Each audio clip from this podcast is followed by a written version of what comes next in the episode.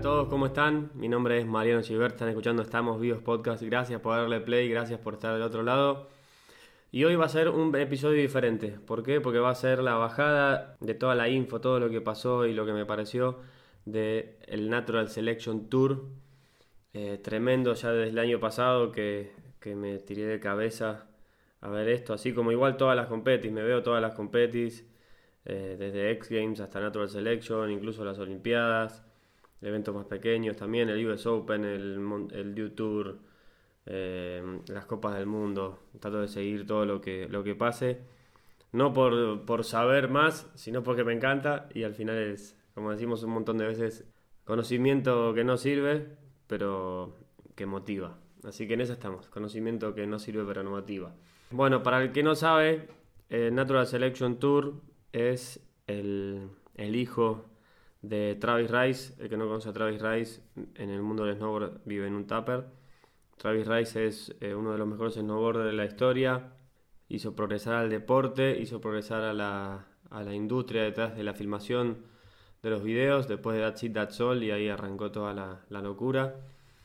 Y hoy después de ya tres intentos casi, no, no fueron intentos, tres eventos que fue haciendo a, a, medida que fueron pasando los años. Por ejemplo, en 2008 empezó con el Ultranatural, que fue un evento también en Jackson Hole, que invitó a todos a una suerte de, de riders, amigos, no amigos, algunos del Lobstyle. Estaba Mike Morris, que se cayó en toda la bajada. Pero lo que hizo fue diferente. ¿Qué hizo? Una bajada de fuera de pista, dentro del centro de esquí, pero que él estaba más en los márgenes de las pistas con bosque, bajada y demás. El verano lo que hizo fue armar diferentes secciones, si fuesen partes del terreno, obviamente con madera y demás. Entonces para eh, hacer una suerte de snowpark de backcountry. Y bueno, esa, esa fue una primera edición hace muchos años ya, hace 10 años este año. Después tuvo otras en 2012 y en 2013 en Boldface Lodge en Canadá, un lodge de ensueño que queda en el medio de la montaña y, y tenés polvo siempre y es un poco como el, el lodge eh, de elección de todos los pros y, y, toda la industria del snowboard un poco. Hay muchos más, pero este es como el insignia. Después de esos eventos, creo que también ahí fue como de a poquito masajeando la industria de los sponsors y también eh, fijándose un poco más en, en, cómo había que hacerlo y por qué. Y bueno, 2021 llegó el Natural Selection Tour, eh, un tour con tres paradas tres paradas, una en Jackson Hole, otra en Boldface, otra en Alaska. Y lo que tiene diferente con el resto de las competencias, si alguna vez viene una competencia de snowboard, de slopestyle, slopestyle es diferentes eh, features, si se puede decir, por ejemplo, tres altos y tres rail, todos mezclados, y la gente se tira, hace trucos y al final tenés un puntaje. Bueno, esto es totalmente diferente, las tres paradas son totalmente diferentes, pero ¿qué tiene diferente? Bueno, contándoles como había sido el del 2012, lo mismo pero con esteroides. Eh, toda una pala de, del Jackson Hole dedicada a esto, la cierran un mes antes y dejan que nieve, dejan que nieve encima dentro de todas eh, las rampas y todas las salideras y todas las caídas que estuvieron armando durante el verano, un trabajo de locos, la verdad. Eh, todo el verano trabajando para dejar esto de la mejor manera posible, totalmente diseñado. Y bueno, llega el invierno, nieva durante un mes, nadie lo toca, y después de ese mes llega una lista de selección de riders, que siempre fueron una lista increíble de riders. El año pasado estuvo increíble, estuvo desde McMorris, pero también había mucha gente que, es otra de las cosas buenas del Natural Selection Tour, es que mezcla lo que es eh, la gente que sigue el circuito de competencia desde el circuito mundial, más que nada para las Olimpiadas y otras más, con toda la otra camada de snowboarders que algunos hasta que nunca compitieron en slopestyle, como es el caso de Chris Rasman, que se dedicaron su, su snowboard por lo menos los últimos años a lo que es backcountry, fuera de pista, a filmar partes de video. Entonces se mezclan esas dos realidades de, de riders en un evento que que es único, que no existe en, en, todo el mundo y lo arrancó Travis Rice con una con una lista de gente increíble como es Liam Griffin, que es su digamos el jefe de operaciones. También está Circe Wallace, ex snowboarder, que es la productora, y hay un montón de gente alrededor que, que hacen un trabajo inmenso. Eso ni hablar a la gente que, armó el circuito y a la, y la gente que, que lo cuida y, y, lo sigue evolucionando. Bueno, me estoy yendo por las ramas un toque. Ahí un poquito la intro, un poquito larga, pero bueno, la primera vez que hablo solo en el podcast y estoy hablando desde la memoria. Eh, como siempre, ya se verán, esto es un tirón. No me no preparo mucho y voy más que nada con, con lo que voy sintiendo y, con lo que creo que fueron algunos de los highlights para mí. Bueno, Natural Selection Tour, la parada de Jackson Hole, la primera de esta primera, de este segundo año de, de Competis en este tour. Bueno, qué decir, primero que nada le jugó en contra del clima porque tuvieron en las cuatro semanas que estuvieron de espera les nevó 6 pulgadas, que son más o menos 10, 12, 10 15 centímetros. 10, eh, 15 centímetros en un mes en pleno invierno en Jackson Hole no es normal, pero bueno, les tocó. El año pasado tuvieron más de medio metro de polvo y hoy les tocó totalmente la antítesis. La lista de riders, increíble. Había, había gente que se había quedado el año pasado afuera y mucha gente también se los había recriminado, pero bueno, no puedes elegir a todo el mundo. Pero este año entraron gente que, que estaba muy esperada, como Arthur Longo, eh, como Kevin Backstrom. Había, había algunos del año pasado también que seguían. Estaba Sage Kostenburg en las Olimpiadas y varios más que si digo toda la lista es una locura, pero la verdad que la lista la armaron bastante bien y, quedé contento con eso. Bueno, a ver, primera parada, la nieve en contra. Eh, bueno, también las chicas, chicas presentes también. En esta, el año pasado estuvo Soy Sadowski, que es una niña de Nueva Zelanda que la rompió y ganó. Su primera vez en una competición fuera de pista y creo que una de las primeras veces que ven fuera de pista así seriamente. Y bueno, y Mike Morris, que también el año pasado le fue muy bien, ganó un par de stops y todo. Pero bueno, toda esta gente, eh, así como también Jamie Anderson, que creo que también hubiese estado en esta, están en las Olimpiadas. Así que al mismo tiempo que las Olimpiadas está esto que es un poco la antítesis de las Olimpiadas. El centro de la industria del snowboard hoy es el Natural Selection Tour y las Olimpiadas, eh, obviamente que súper eh, merecido para los rayos que, se rompieron el alma para llegar y demás, pero sigue siendo un evento bastante polarizado o polarizador. Y hoy el centro del snowboard en competencia es Natural Selection y un par de competis más y ahí se queda. Bueno, primera parada. Eh, me quedo con, primeramente, la lástima de la nieve, que es un bajón, porque le jugó en contra a los riders también y a los jueces ni hablar, porque los jueces también tuvieron algunas algunas cositas en contra, que también vamos a hablar de eso. Y, y bueno, destacado, como dije antes, Arthur Longo haciendo un transfer de, de después ahí estuve escuchando, los chicos del parque fueron a, medirlo, eran 100 pies, que son más o menos 30 metros de transfer, a una caída muy corta, que si hubiese estado la nieve un poquito mejor, quizás seguía andando, se cayó un poquito ahí con el tail, siguió andando, pero bueno, se cayó, pero bueno, un poquito de mejor nieve y salía andando y la rompía. Después eh, me gustó mucho Gabe Ferguson, que es el hermano de Ben Ferguson, que siempre estuvo un poco en la sombra de, Ben, que es una bestia total, pero el hermano también. Y en esta Natural Selection, que bueno que lo invitaron porque demostró el, poder que tiene y también el, estilo de los Ferguson, que es bastante parecido, pero bueno, Ben creo que tiene un poquito más de, de, espontaneidad adentro y, eso se hizo notar. Aparte planchan todo y tienen un, control de canto y de curvas increíble, los dos la misma, tienen ese estilo medio aguilucho con los brazos abiertos.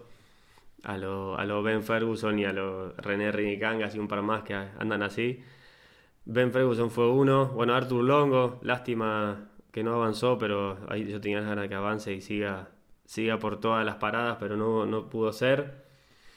Eh, después uno que yo no conocía mucho, Jarrell Elston, creo que tenía 19 años, 20 años, el rookie, el rookie que llegó hasta casi lo más alto, con unas pasadas tremendas, muy limpias, tampoco creo que sentía que no tenía nada que perder porque iba nuevo y iba contra las leyendas y dijo, listo, yo voy a andar como quiero y, le voy a dar con toda. Eh, uno de los duelos que más, más controversia tuvo fue el de Travis Rice contra Kevin Backstrom. Eh, es más, eh, Travis Rice cuando tuvieron la segunda bajada, eh, recién escuché un podcast con él y dijo que ya, ya estaba a punto de abrazarlo y decirle felicitaciones, pero justo se dio el tiebreak y tuvieron que hacer otra bajada más. Los comentaristas estaban contentos y nosotros también porque íbamos a tener un poco más de snowboard encima con esa mezcla de Travis Rice y Kevin Backstrom. Increíble. Backstrom fue el primero en bajar y en la, en la rampa más grande hizo un front 3 doble shifty, un poco que abrió la competi con eso y también al ser primero también estás como viendo realmente las condiciones. Entonces los que bajan después saben realmente qué, qué es lo que tienen que, que, hacer para controlar un poco más. Y en ese, en ese, en ese sentido, eh, lo más difícil para controlar en esta parada fue la velocidad. Desde el primero que bajó y dijo, uff, está rápido, ahí todo el mundo dijo, se dio cuenta que tenía que controlar la velocidad. No porque le faltaba, como el año pasado, que hasta demasiado polvo le jugaba en contra sino que iban demasiado rápido y tenían que ajustar mucho la velocidad y, entre, y entre rampas eh, no estaba tan buena la nieve porque había una costrita de, parece como que había una costrita de nieve cartón y después abajo estaba más blando. Y después tener en cuenta que todas las caídas y las salidas antes de la nevada, eh, lo que hacen, os había nevado un poco, lo que hacen es van todos los chicos del parque y todo el staff de Natural Selection y lo pisan con los birds. Birds son como una suerte de raquetas de nieve redonditas y pisan y compactan todas las caídas de las rampas para que estén un poco más, más sólidas y más que nada para que no se para que no deslicen, para que no se crean mini avalanchas en las, en las caídas y se quede la, la caída pelada con la, con la madera. Bueno, Hicieron un trabajo increíble y no pasó eso. Lástima que no les negó después. Em, después uno ahí que, yo le tenía también un par de monedas de oro era Austin Sweeten, eh, máquina total, anda para Quicksilver y hace muchos años que está pisando fuerte y el año pasado también y este año ahí lo tenía pero no, pudo ser. Eh, entrando un poco en lo que es el, el juzgamiento. Eh, generalmente yo soy juez FIS hace ya varios años, siete años, no me acuerdo ya, un montón. Y siempre hay criterios, ¿vale? Hay criterios para las competencias del lobstyle, hay criterios para el halfpipe. Y generalmente eh, son siempre los mismos, no, generalmente no, son siempre los mismos. Y a partir de cómo le vaya a cada una de las bajadas en cada uno de los criterios, ahí se forma un resultado de esa bajada. En ese sentido, eh, en el Natural Selection armaron uno que se llama Dave. D de dificultad, A de amplitud, B de variedad y E de ejecución. Algo que creo eh, que es casi lo mismo sería la ejecución, la ejecución del truco, cómo lo hace, si, si mantiene el grab, si estuvo bien la rotación, obviamente la salida y la caída. La ejecución es una cosa que se mantiene y, que por más que la caída esté mala o buena, la ejecución se nota y después ya el, landing o la caída, ya creo que ahí se va, ahí es donde empiezan a cambiar un poco los, parámetros dentro del de Selection. Lo difícil de esta competi, el año pasado también tuvo bastantes quejas en cuanto a, al juzgamiento, es que es una competencia nueva, nunca se hizo y recién es el segundo año y el cuarto evento. Si lo pensás en términos de años y de todos los eventos que existen, es algo que está en continuo movimiento y más el juzgamiento, que estoy seguro que entran los jueces entran en esta competis sabiendo que no tienen que hacer los mismos errores que en otras competis. Eh, por ejemplo, quizás empujando un poco la progresión a, a tener que siempre girar un 180 más para tener más puntos y en ese sentido eh, un poco culpables también los jueces son en, el hecho de que ahora estén haciendo 1980, 1800 en Slopestyle y en Big un poco por ese criterio de, rotación más uno. Vos hiciste un 720 o 3900, va a puntuar más por ese 180. Rotación más uno, eh, creo que mató un poco el lado más creativo de la progresión en Slopestyle, uno de los criterios. Entonces, en ese sentido, creo que también entran en esta competi, en esta competencia, sabiendo qué es lo que no tienen que hacer. Obviamente van a tener errores nuevos, sí, pero creo que está bueno que, hayan entrado con esa con ese pensamiento. No lo sé si entraron así, pero por haber visto la competi, creo que sí. Eh, porque un ejemplo, Eh, Blake Paul contra Mikkel Van. Eh, me estoy acordando de, de aire nomás. Mikkel Van en todas sus bajadas estuvo eh, linkeando trucos muy diferentes. Frontside, switch backside, no sé si hizo cap, method, hizo de todo. Y también de una manera como bastante arriesgada, como bastante espontánea, si se puede decir. Obviamente espontánea no, porque sabía lo que iba a hacer, pero en el sentido de, de un poco más arriesgado en ese sentido.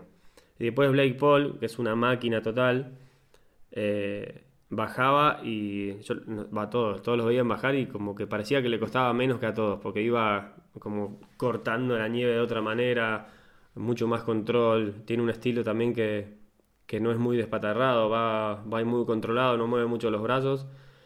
Y, y, la, y la bajada que tenían ahí en contra, eh, Mikkel Bang creo que hizo arriba en un kicker más chiquitito Switchback 3, a Switchback 5, eh, a Front 7 y después creo Back 7, una cosa una locura. Porque primero eh, linkeó eh, rampas que no había hecho algunos. Después hizo trucos que no hizo nadie. combinó diferentes rotaciones, switchback, frontside eh, backside en una misma bajada. Y después Blake Paul, perdón, eh, ahí eh, Mikkel creo que se cae en una, porque también otra de las cosas que, otra cosa que tuvieron en cuenta los jueces fue em, el hecho de que en slopestyle, por ejemplo, una mano eh, en el piso, tocaste un poquito con el culo cuando caíste, eso te puede quitar el podio, hasta te puede bajar 5, 10, 15 puestos. Acá es diferente. Acá puedes hacer un truco, puedes caer de culo, seguís andando, eh, puedes chequear con la mano. Entonces eso no significa que, toda tu bajada ya está anulada por un bad check o por, un, o por una manito o por una inestabilidad, sino que eh, lo que ellos estaban haciendo era comparar un poco si seguían, si se mantenían un poco la velocidad o seguían un poco andando.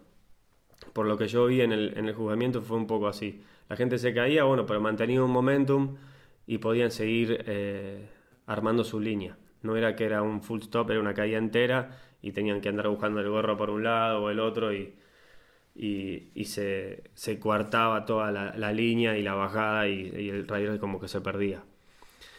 Eh, vuelvo a lo que fue la bajada de Blake Paul, súper fluida. Eh, pero ¿qué pasó? Él hizo unos trucazos, pero no se arriesgó demasiado. Eh, hizo un front 3, hizo un back 3. Fue como una, línea muy limpia, pero también bastante conservadora dentro de, los límites que también estaban proponiendo los riders, porque había riders que estaban haciendo cap 9, front 7, back 7. Eh, Jared Elson hizo doble backflip arriba en, la primera de los. Como, parece como un spine, pero no. Hizo un doble backflip. Entonces fue como una ronda conservadora, pero súper fluida. Y ahí creo que es donde también em, empujaron un poco el sobre los, jueces en cuanto a qué es lo que buscan. Y también es lo que buscaba Travis Rice, también haciéndole la, charla con los Riders, era de que los Riders y también con la organización, de que no querían que la gente diga, uh, mirá, acá se, se cayó y tocó con el culo la mano, entonces vamos a tratar de ir a lo seguro, vamos a escalar hacia abajo nuestra pasada y vamos a hacer algo fácil y controlado y que parezca una línea súper eh, fluida con trucos medio básicos pero planchados y con eso paso. Eso es lo que no quieren que pase. Entonces creo que también fue por eso el, el, avance de Mikel. Mikel en cada bajada lo siguió dando todo. Nunca se achicó en ninguno de los, de los obstáculos. Es más, siempre fue a más. El año pasado también fue a más en todos y eso fue lo que lo llevó a la final también en Alaska. Eh, entonces creo que eso fue el, uno de los clics más grandes dentro de esta parada y que los Riders también eh, en esta parada tuvieron una discusión grande con los jueces, con la organización y ellos también explicándoles eh, todo este tipo de cosas y cosas que están buscando y que no. Obviamente las, las reuniones con los jueces son en el campeonato, en los campeonatos del mundo y demás, existen esas reuniones, pero bueno, Ahí los criterios son mucho más claros, pero, y acá se están formando. Y creo que hicieron muy bien en la organización en explicar todas estas cositas y también un poco te, das, te vas dando cuenta en el momento, cuando van pasando. Dicen, ah, mira, pasó esto, pasó lo otro. Entonces, en esa ida y vuelta, las discusiones son sanas, porque también se va formando eh, el criterio para la Natural Selection, pero a la vez tampoco, porque se tienen como que desaprender un montón de cosas que aprendieron antes. Y escuché también una charla con Sandy McDonald, que es el head judge del Natural Selection, y que dijeron, por ejemplo, que no tenían un criterio específico para la Natural Selection. Era un criterio eh, que lo habían armado, pero que faltaban varios factores de tener en cuenta. Por ejemplo, eh, la variedad entre, entre rondas. Eh, ahí lo quiero separar. La variedad entre rondas, ¿qué significa? De una ronda hiciste, no sé, front 3, back 3, method. La otra ronda hiciste otra cosa totalmente diferente y la otra hiciste algo totalmente diferente. Una cosa vas puntuando eso, vas comparando con la, con la ronda anterior. Y después variedad en cuanto a tu, a tu ronda. Por ejemplo, no sé, switchback, a backflip, a backside. Entonces en la misma ronda tu variedad es alta. Ahí no tienen un criterio armado. Entonces ahí estaban evaluando a ver si se lo sumaban o no a las diferentes venues, a las diferentes paradas. Después otra cosa que también estuve hablando con algunos amigos era el hecho de que al final obviamente se va a, se va a convertir en una competi más. Pero al ser una competi más no significa que, que caiga en los mismos parámetros. Porque primero, lo más, lo más importante para mí es que las venues son totalmente diferentes. Una es Jackson Hall, que creo que es la parada más freestyler de todas. Eh, porque, por ejemplo, del año pasado a este sumaron un montón de obstáculos más a lo que fue la bajada y la gente tenía un montón de líneas para elegir. Obviamente que elegían un poco las que ya tenían un poco más conocidas y podían armar una línea más fluida, pero bueno, es la parada más freestyle de todas y por eso creo que también eh, en el juzgamiento y también lo, vemos, lo vimos en, el, en los streaming, mucho freestyle, increíble, a mí me encantó. Más allá, más allá de la nieve también, eso también habla de los riders, unas condiciones horribles, bueno, horribles, pero adversas para el mejor riding del mundo y hicieron lo que pudieron. Entonces ahí también este evento habla de, la realidad un poco del snowboard. El snowboard no subís todos los días si tenés medio metro de nieve. Segunda parada del Natural Selection Tour es el Face Es en medio de la montaña, mucho bosque. Y ahí es más un estilo de backcountry, de fuera de pista total. Elegir las líneas, no va a haber tantos obstáculos, no, no hay tantos obstáculos armados. Eh, y las líneas son un, poco más pensadas en, ese fuera de pista, decir, listo, curva, curva, roca, curva y otra roquita. Eso es otro tipo de búsqueda. Acá era como un snowpark, en Jackson Hole era como un, un, snowpark en medio de la bajada, eh, armado con el terreno, con las piedras, con los árboles. En Boldface eso va una, un escalón hacia atrás en ese sentido, pero un escalón hacia adelante en lo que es la línea y, y la búsqueda y el flow. Y después Alaska ya es lo máximo, todo aumenta por 10. Y ahí sí, el, freestyle es casi una joya. El año pasado los, el freestyle más grande que se vio fue, creo, un, fueron 7 de McMorris y un back 5 de Mikkel Bang. El back 5 de Mikkel Bang, eh, increíble porque nadie se lo esperaba. Planchado, encima con la toma de dron de atrás, increíble. Entonces, creo que esa diversidad en las paradas también le da mucho, lo enriquece mucho al tour porque son estilos diferentes y la gente es la misma, los que van pasando obviamente, pero vas a ver al mismo rider, por ejemplo ahora con estas condiciones, pero en Boldface parece que van a haber unas condiciones tremendas porque ahora están, van a caer con nieve y tormenta. Así que si le llega a salir el sol en Boldface va a ser eh, épico, total. Eh, bueno, y la parada en Alaska ya la, vamos a ver, pero bueno, el año pasado también no, no era la mejor de las condiciones, pero hubo buenas condiciones, pudieron bajar, que eso ya dice mucho de Alaska, pudieron bajar bien y el clima los ayudó en ese sentido. Y, no, hubo, no hubo peligro de avalancha ni nada, en ese sentido son bastante atentos. Así que el primer debrief de, del Natural Selection Tour, la primera parada del tirón, ahí sin, sin ayuda, sin nada. Nada, eso. me encanta el snowboard. Natural Selection Tour está increíble. ¿Se transformará en otra competi? Sí, pero es una competi totalmente diferente y va un poco más cerca de lo que es el snowboard. Em, ya sabemos, el snowboard real es el que hacemos cuando subimos y nos divertimos con nuestros amigos. Puede ser el parque, puede ser un bajadón, puede ser happy riding, snowboard al fin. Así que si es snowboard, está bien. Bueno, un episodio diferente, gracias por bancársela hasta acá. Me faltaron un montón de cosas para hablar, pero, pero me fui autoeditando para no irme por las ramas y bajarles un poco de la data de lo que fue esta primera bajada. No tanto lucha por lucha de todos los radios, eso sería todo aparte, pero más que nada contarles un poco de qué se trata y, y nada, que se enganchen con el snowboard. Eh, bueno, nos vemos en la parada de Boldface Lodge, que parece que se viene épica.